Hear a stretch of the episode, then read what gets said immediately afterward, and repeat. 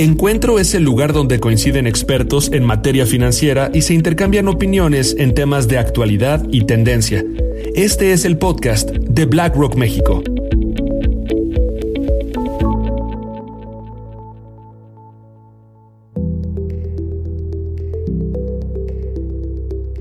Hola a todos y bienvenidos a Encuentro. Soy Álvaro Bertis, director de operación y de estrategia para BlackRock México. En esta ocasión tenemos el gran gusto de dar la bienvenida a Christine Kenna, quien es partner en Ignia. Para aquellos que se pregunten, vamos a entrar a mucho detalle en lo que se refiere a Ignia, su papel que juega en el mundo. Y con eso te doy la bienvenida, Christine. Mil, mil gracias por aceptar venir a Encuentro. Ay, muchas gracias, Álvaro. Encantada de estar aquí hablando contigo. Buenísimo, Cristina. No, nosotros la verdad es que somos los honrados por tu presencia. Quiero iniciar para la gente que se pregunta qué es Ignia y qué hace en Ignia. Pues yo creo que todo empieza desde ahí, porque también viene la respuesta de por qué estoy en Ignia. Y creo que viene del propósito y razón de existir y razón de ser de Ignia. Que Ignia somos un fondo de venture capital que invertimos en empresas que están entrando en Latinoamérica o empresas que están en etapas súper tempranas todos con un componente de tecnología basados en México o en Latinoamérica, expandiendo a servir el mercado internacional. Pero IGNI existe con el propósito de crear un mundo más equitativo. Que el propósito de IGNIA es a través de la inversión de capital y apoyo a un emprendedor o emprendedora. Nosotros estamos impulsando la creación de nuevas empresas y emprendimientos que pueden traer mejores productos y servicios a la clase media emergente de México. Eso es la razón de por qué estamos usando nuestro capital para apoyar a estos emprendedores al final del día. Somos el fondo con más historia de México que empezamos en 2007. Yo entré en 2011 y desde 2016 estamos invirtiendo a través de, un SECADE y seguimos apoyando a los emprendedores con nuestro capital de esa manera. Súper, Cristín. Y creo que hay de repente algunas confusiones en lo que se refiere a qué son las fintechs. Y derivado de, esa respuesta, Cristín, no sé si nos puedas platicar también sobre cómo una fintech también juega alrededor de la inclusión financiera y el cómo puede dar mejores oportunidades o, o poder crear un mundo más equitativo pues sí, muy importante entender ese, ese punto. Y pues empiezo desde la primera pregunta. ¿Qué es un fintech? Al final de cuentas, un fintech es una empresa que está usando tecnología para dar un servicio financiero a su cliente final. Entonces, usan la tecnología para dar acceso a, a una cuenta de bancos, usa tecnología para poder dar préstamos de cierta forma, para hacer remesas, para algún manejo de dinero de ese individuo o empresa o emprendimiento o pyme, lo que sea, pero siempre con el componente de tecnología. Ahora, ¿por qué es tan importante considerar los fintechs hoy en día y sobre todo cómo llega a ayudar con el tema de inclusión financiera? Uno de los grandes retos que enfrentamos en México es el hecho que la mitad de la población no estamos bancarizados. O sea, realmente no tienen exceso, no están usando o they're underbanked. Y dice que hasta 30% ni siquiera tienen acceso a los bancos. Y esos son grandes números. quiere decir que esa población está excluida totalmente del uso de servicios financieros. 30% no tienen acceso a, créditos. Estamos hablando de, los pymes de este país que no con acceso al crédito para crecer su negocio. ¿no? Entonces, a raíz de esa necesidad, de grandes necesidades que, que el consumidor final siente y reconoce en este país, salen estos fintechs. Y dicen, ¿por qué han salido los fintechs? Es, muy importante que ha sido una explosión en los últimos años, que hasta el punto de, hoy existen más de 700 fintechs operando nada más en México. A través de, Latinoamérica casi 2.300, pero 700 en México. Y dices, ¿por qué?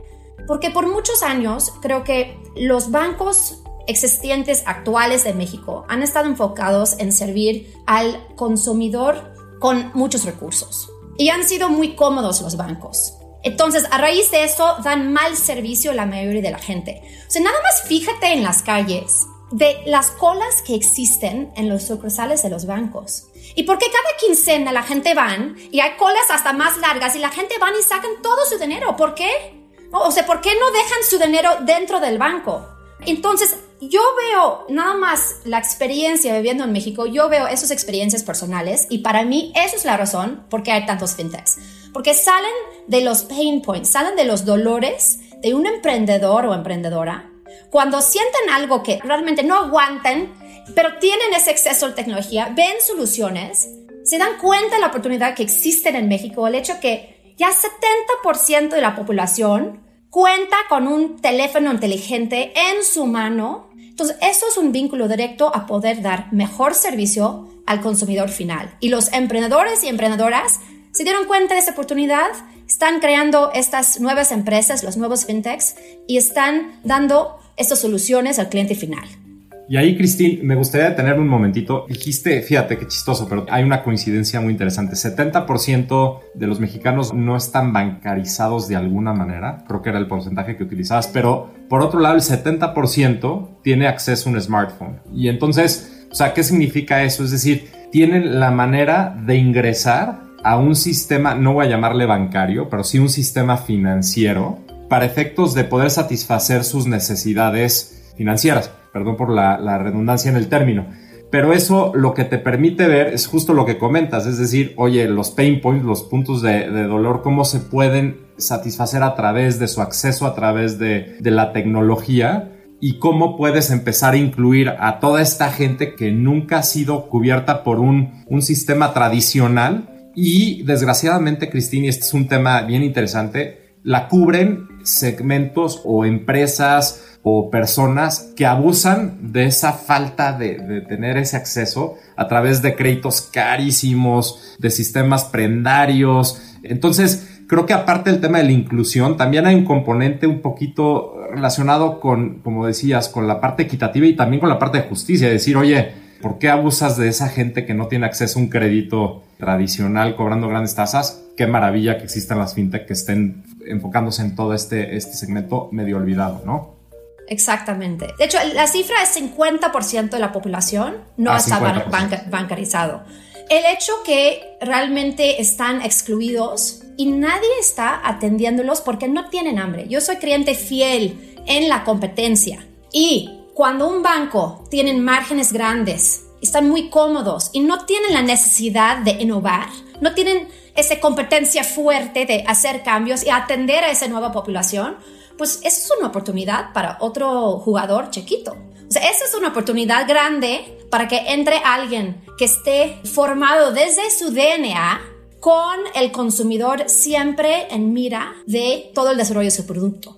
¿Por qué ahorita los fintechs pueden resolver y pueden atender este mercado desentendido? Porque ellos saben lo que necesita el cliente y se enfoquen en crear el mejor producto y servicio en ese cliente para darles acceso a través de sus celulares. Y es increíble porque antes si piensas cuánto cuesta abrir un sucursal, cuánto cuesta un banco, tienen que pagar renta, tienen que tener toda la infraestructura, tienen que tener los sistemas. Hoy en día un neobank llega y en tres minutos, un cliente puede abrir su cuenta de banco sin costo. Escanean todos sus documentos legales, pueden comprobar quién es. O sea, es una cuenta.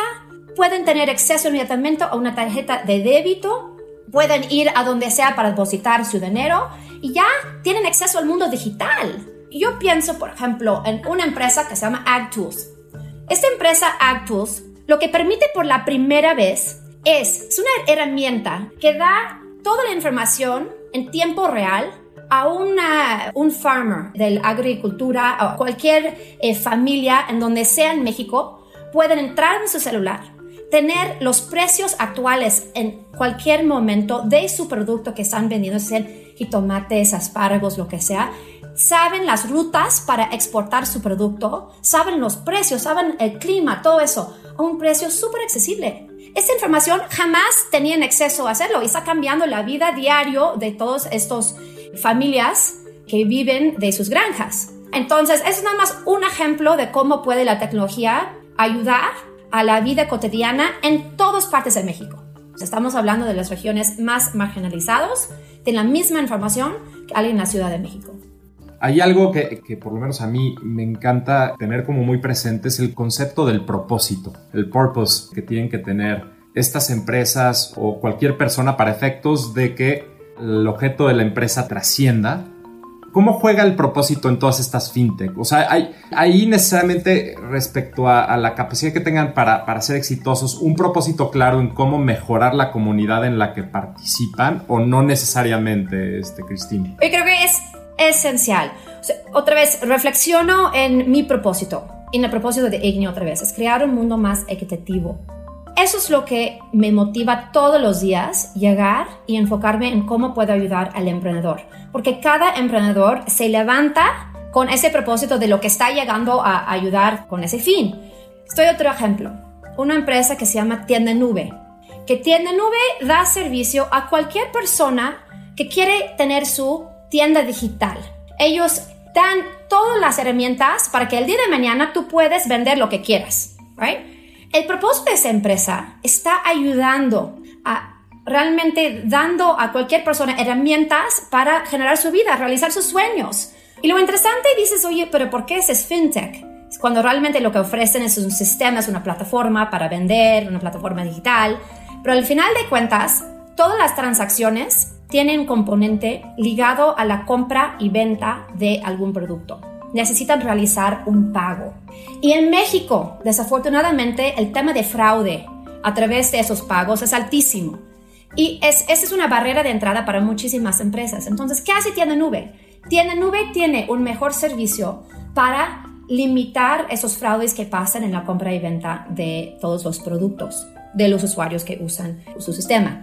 Entonces, si yo sé que el éxito de mi negocio no solamente me va a, ayudar con mis ingresos familiares, etcétera, pero realmente estoy ayudando hoy en día, Tienda Nube da servicio a 70 mil pymes, o sea, 70 mil microempresarios que están teniendo su, base de venta de su vida a través de, su producto. Es impresionante. O sea, es algo mucho más arriba y mucho más motivante que pensar en sí mismo.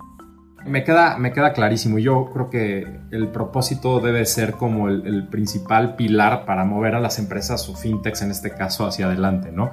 Transicionando un poquito y, encajando algunas ideas sobre, sobre conceptos que creo que a todo el mundo nos quedan claros. Ha sido impresionante también la necesidad del, del sistema financiero tradicional, así lo voy a llamar, en tratar de acelerar su, su digitalización para hacer un catch-up con todo lo que está sucediendo alrededor, ¿no? Entonces, me gustaría oír tu opinión ahí también, ahora del otro lado, ¿no? del lado de los bancos, este, enfrentándose esta, a esta realidad. Y como segunda derivada, que creo que pues a todos nos agarró, como decimos en México, en curva, el tema de cuando entra COVID y de repente tienes que cerrar sucursales, tiendas y como que todo el mundo dice, chin, caray, debí de de haber adoptado, de haber invertido, de haber aceptado esa, esa innovación, ¿no? ¿Cómo ves todo ese tema? Pues primero, lo que más gusto me da es que veo que los bancos ahora están yendo con todo para eh, ofrecer sus mejores servicios digitales. Ya nadie lo puede negar que tienen que transformar la manera que atienden a sus clientes. Porque han tardado bastante, pero los bancos realmente tienen buenas intenciones. Pero hay que reconocer primero que los bancos operan dentro de cierta infraestructura que no les está permitiendo ser tan ágiles. Empezando con el marco regulatorio, que es importantísimo. Y otra cosa puede ser sus sistemas que tienen de legacy systems que son muy difíciles de mover o actualizar, intercambiar, etc. Y tienen que siempre mantener este, el enfoque de la seguridad y todo, todo el sistema que tienen en cuenta. Entonces, se quieren cambiar. Estos, los bancos tienen las intenciones desde todos niveles del banco, pero es muy difícil. ¿Y cómo puede reaccionar un banco? Sin duda, yo creo primero todos empiezan in-house. Como han visto, seguro todos los bancos tienen su propia eh, nueva plataforma digital y lo están haciendo posible. Y qué bueno, pero al mismo tiempo no pueden dar el mismo nivel de servicio para resolver todos los problemas. A veces es muy difícil que tengan el DNA para traer el mejor talento al banco, que saben usar y saben desarrollar estos interfaces con el consumidor final para hacerlo fácil. Entonces, ¿qué hacen? Mientras siguen desarrollando sus sistemas in-house, hacen alianzas o trabajan con los fintechs. Acuérdate que el fintech nace con el enfoque de dar el mejor servicio al cliente final.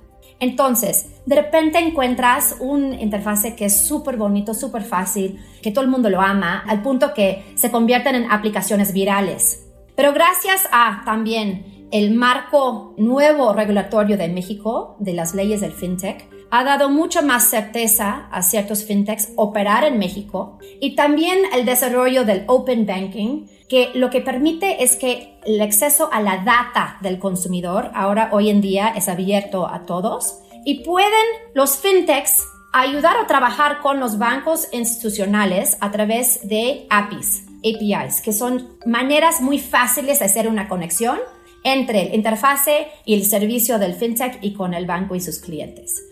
¿Qué quiere decir que eso? Que hay muchas maneras de colaborar entre los fintechs y los bancos. Y creo que algo muy importante es reconocer, los fintechs no pueden existir sin los bancos.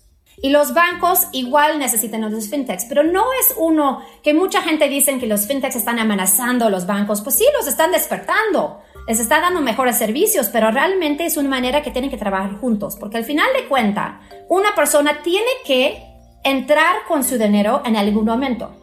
Entonces, tiene que entrar en el sistema formal del mundo global de sistemas financieros. Por eso los eh, fintechs en algún momento sí necesitan los bancos. De acuerdo, ¿no? Y creo que esa dependencia creo que seguirá existiendo. Y por otro lado, también el aspecto positivo de todo esto es que la competencia genera mejor también servicio, mucho mejor interpretación de la realidad, ¿no? También este en cuanto a lo que necesita el, cliente. Y justo por ahí quería, quería seguir la conversación, porque ya platicamos un poco del tema del qué es la fintech, cómo participa en todo el ecosistema, cuál es su interacción con, con el mundo financiero tradicional, por llamarlo de esa manera. Y ahora me gustaría platicar un poquito del consumidor, ¿no? El consumidor de los servicios financieros. O sea, cómo han cambiado también este, los comportamientos, los behavioral economics o del cliente. O sea, ¿qué me puedes decir al respecto? O sea, ¿qué papel juega el consumidor en todo este nuevo reacomodo del, del sector? Pues lo increíble del consumidor es que se ve sus deseos a través de sus acciones. Desafortunadamente tuvo que pasar una pandemia global para realizar estos cambios, pero lo que hemos visto que todo el mundo esperaba que iban a cambiar sus comportamientos de 5 a 10 años, pasó en 5 a 10 meses. Entonces, algo impresionante de ver hoy en día, que todo el mundo que tenía a lo mejor miedo de hacer una compra en línea, una compra digital, ya lo hicieron. Todos los números ahorita indican que el consumidor ya hizo su primera compra. Entonces ya lo van a repetir. Y estos comportamientos se quedan.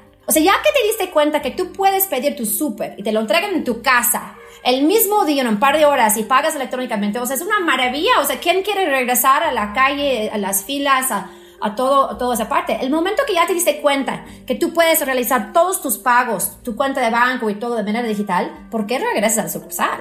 Entonces, eso yo creo que estamos viendo muchos comportamientos que ya son nuevos comportamientos para largo plazo. Y eso abre muchísimas oportunidades y es algo increíble y creo que es lo que podemos vivir en este momento.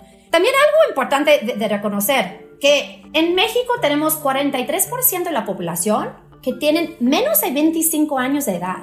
Eso es una nueva generación. Y esta generación primero son digitalizados nativos. Dos, estos clientes no tienen lealtad de sus bancos. O sea, ellos han dicho en varios diferentes momentos y encuestas y todos dicen que prefieren hacer una transacción bancaria con sus redes sociales, con esas grandes empresas, que con su propio banco. Entonces, para ellos están abiertos, tienen más confianza en otras marcas y tenemos que todos los bancos y todo el servicio, sistemas financieros, adaptar a la manera que piensan y operan esta nueva generación. Eso que dices es impresionante, ¿no? Esa cifra de los 25 años lo que tienen que hacer es darte un golpe de realidad para efectos de saber que los, la dinámica ya cambió. Yo ahorita estaba pensando en la última vez que fui al banco y tienes toda la razón. Yo, yo la verdad es que la última vez que fui al banco fue hace como dos años, una cosa así, o sea, y forzado justo para firmar alguna cosa, ¿no? Este... Y te comento otra cosa, piensa en Rappi, ¿ok? Rappi ahora te entrega efectivo en tu casa. O sea, ya ni siquiera tienes que ir al cajero. Y piensa en la inseguridad en este país. O sea, tienes RappiPay, RappiCash y esto lo interesante también es que Rappi tiene su alianza con Banorte. Uber Eats y Uber tiene su alianza con BBVA. O sea, otra vez, están trabajando de manera conjunta, pero ¿sabes qué? Creo que a, a los consumidores solamente piensan en Rappi, no piensa en el gran banco tradicional atrás. Claro, totalmente. No, la accesibilidad creo que es eh, elemental para efectos de, de que estas fórmulas jalen. Y funcionen. Y Álvaro, ¿sabes qué? Pienso en mi casa. Tengo dos hijos de 12 años y 10 años. Ya les toca la edad que reciben un domingo por sus tareas, por las cosas que hacen, etc. Ellos no me pidieron el dinero en efectivo. O ¿para qué sirve efectivo cuando lo que quieren hacer son compras en Amazon? Quieren hacer sus compras digitales. Entonces, afortunadamente encontré la empresa Mosper, que también por naturaleza de mi trabajo siempre estoy viendo y conociendo los nuevos fintechs. Mosper es una empresa que permite a un papá abrir la propia cuenta de débito para su hijo, no importa la edad, y les dan su propia tarjeta digital y físico para que ellos ya puedan también entender cómo es este concepto de recibir dinero, ahorrarlo etiquetar para qué lo vas a gastar, qué puedes ganar y ellos tienen sus cuentas digitales desde 10 años. O sea, yo estoy impactada, o sea, ellos lo manejan el app mucho mejor que yo. Ahora imagínate, ahorita que comentas de todo esto, porque ese es un punto y aparte lo tocamos en el podcast anterior, como que decíamos, es que es increíble, por ejemplo, que si mis hijos menores de edad quieren empezar a ahorrar, tengan que ligar a fuerzas ese ahorro con los papás. Es decir, el dueño jurídicamente es el papá independientemente que el acceso se lo puedas dar a tus hijos. A mí me parece que ahí hay un área de oportunidad impresionante, como por qué, ¿no? O sea, a ver, entiendo que puede haber limitaciones legales, etcétera, y temas de mayorías de edad, pero sí creo que hay muchísima área de oportunidad en ese sentido.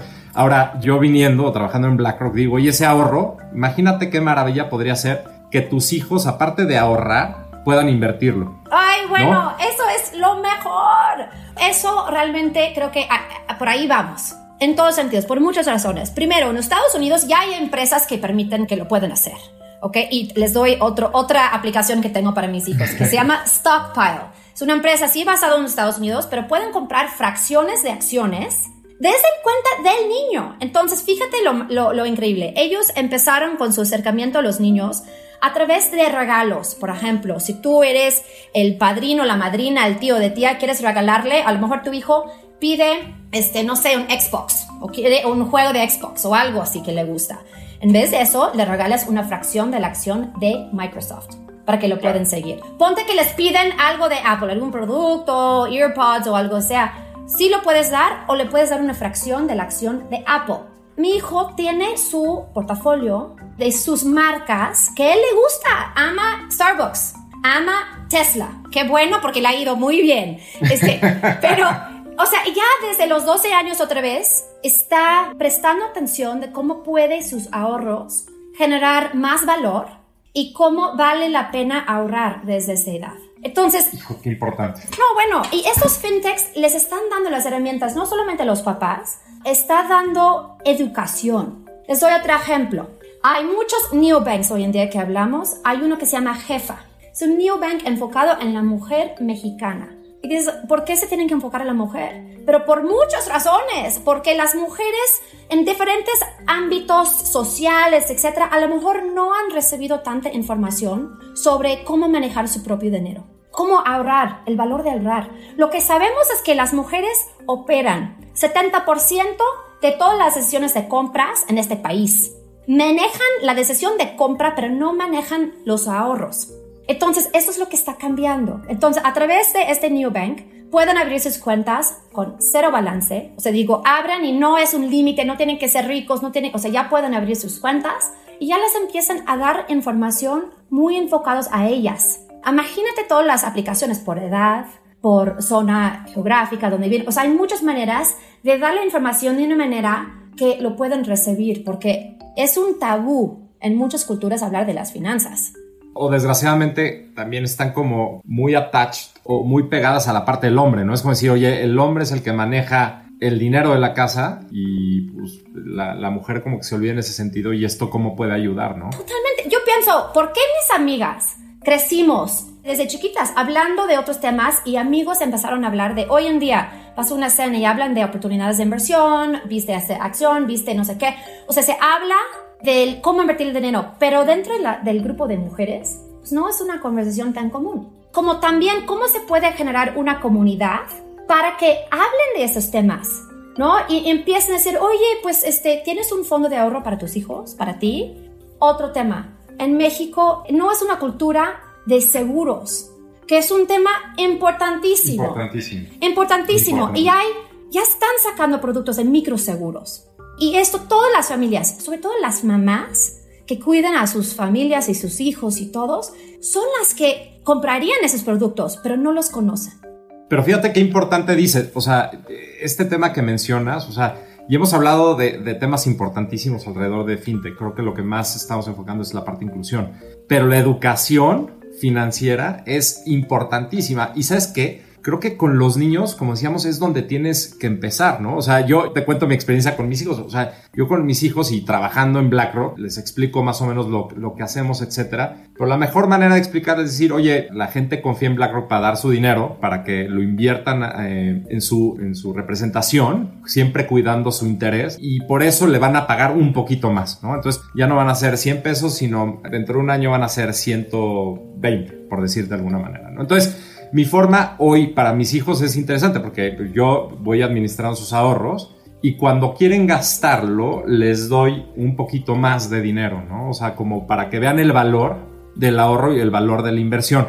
Pero mira, de aquí podemos salir, este, Cristín, con un nuevo eh, startup para, para México, ¿no? Para traerlo y decir, oye, que los niños tengan una forma activa de invertir, porque lo que tú dices es básico, es decir, el niño que sabe desde chico ahorrar, invertir, seguramente mucho más rápido entenderá la dinámica de, la vejez, de la importancia del ahorro para tus años en donde no vas a estar activo laboralmente, el tema del seguro, ¿no? Para casos que toco madera este, puedan suceder o no, pero importantísimo, ¿no? Creo que esto da para hablar muchísimo y el tema de la educación también, ¿no? Es decir, oye, ¿cómo podemos llegar hacia lugares de la sociedad en donde originalmente estos temas o no se tocan o se tocan superficialmente y la realidad es que, creo que en la medida que podamos dar esa educación, esa inclusión, vamos a tener un México mucho más equitativo, mucho más parejo y es a lo que le tenemos que, apostar, ¿no? Así es, y, y, a raíz de este avance de tecnología y penetración de exceso de información, estamos permitiendo a todos los mexicanos tomar control de sus propios futuros tienen ya acceso a la información, o sea, no depende del gobierno, del sistema educativo. Y ya hay estas empresas que valoran a cada persona como su cliente y los nuevos modelos de negocios permiten que pueden eh, abrir cuentas chiquititas, grandes, de todas formas y sean clientes atractivos para ellos. Quiere decir que ya el futuro de nuestro salud financiero, si lo queremos llamar así, depende de uno. Ya no depende de alguien más allá, ¿no? No depende de nuestros papás. Está ya en nuestro control y en nuestras manos. Totalmente. Oye, Cristi, desgraciadamente ya estamos llegando al final de, encuentro. La verdad es que se ha ido rapidísimo el tiempo. La plática ha estado buenísima y seguramente tendremos mucho más oportunidades para platicar y a ver si no nos, nos recomiendan hacer como un hub así de recomendaciones de apps, este, fintech, porque creo que las que nos has dado son tan buenísimas. Pero, pero antes de, de, irnos, o sea, me gustaría acabar preguntándote o pidiéndote por una reflexión o una opinión con la que quieras dejar a nuestros escuchas. Pues hay, hay muchísimas cosas que, ideas que quisiera compartir, pero creo que lo más importante es lo que justamente estamos hablando, que es depende de uno mismo, de tomar control de su propia vida financiera y explorar. No se puede tener miedo de lo nuevo hay muchísimas nuevas aplicaciones, empresas, maneras que puede ayudar a alguien empezar a generar un ingreso nuevo, a manejar sus ahorros, a realizar pagos, remesas, seguros, todos esos productos, pero hay que hacerlo. Entonces, ¿qué? Quien sea que esté escuchando, que realmente no tenga miedo, que realmente métense a buscar lo que más te da ganas de, hacer con tu propio dinero y hazlo. Y ya con tus propias experiencias te vas a dar cuenta si te gusta, si no te gusta, mándales feedback para que sepan si el producto es bueno o malo. Y si no te gusta o no encontraste lo que, lo que quieres hacer, hazlo tú, que nadie te detenga. Y realmente el cambio del mundo va a venir de los emprendedores y emprendedoras entonces, que cada quien ve que está en sus propias manos de crear la vida que quieren tener. buenísimo tu, tu, consejo, tienes toda la razón. Luego parece que es mucho más inaccesible de lo que realmente es encontrar ese tipo de soluciones o implementar esas soluciones, ¿no? Así Este, es. Entonces, híjole, pues pronto seguramente eh, hará más gente que, que te toque la puerta ahí en línea buscando tu apoyo. Y, y nada más me queda agradecerte. La verdad es que, como decía, estuvo a todo dar la, la plática y ojalá sea la primera de muchas. Muchísimas gracias por estar con nosotros. Ay, gracias a ti Álvaro, encantado de hablar contigo. La verdad es un tema que me apasiona y realmente quisiera que todos tengan acceso a esas grandes herramientas. Entonces, gracias de nuevo. No, hombre, y a todos los oyentes de Encuentro, nos vemos en el siguiente episodio. Muchas gracias por su atención. Hasta luego.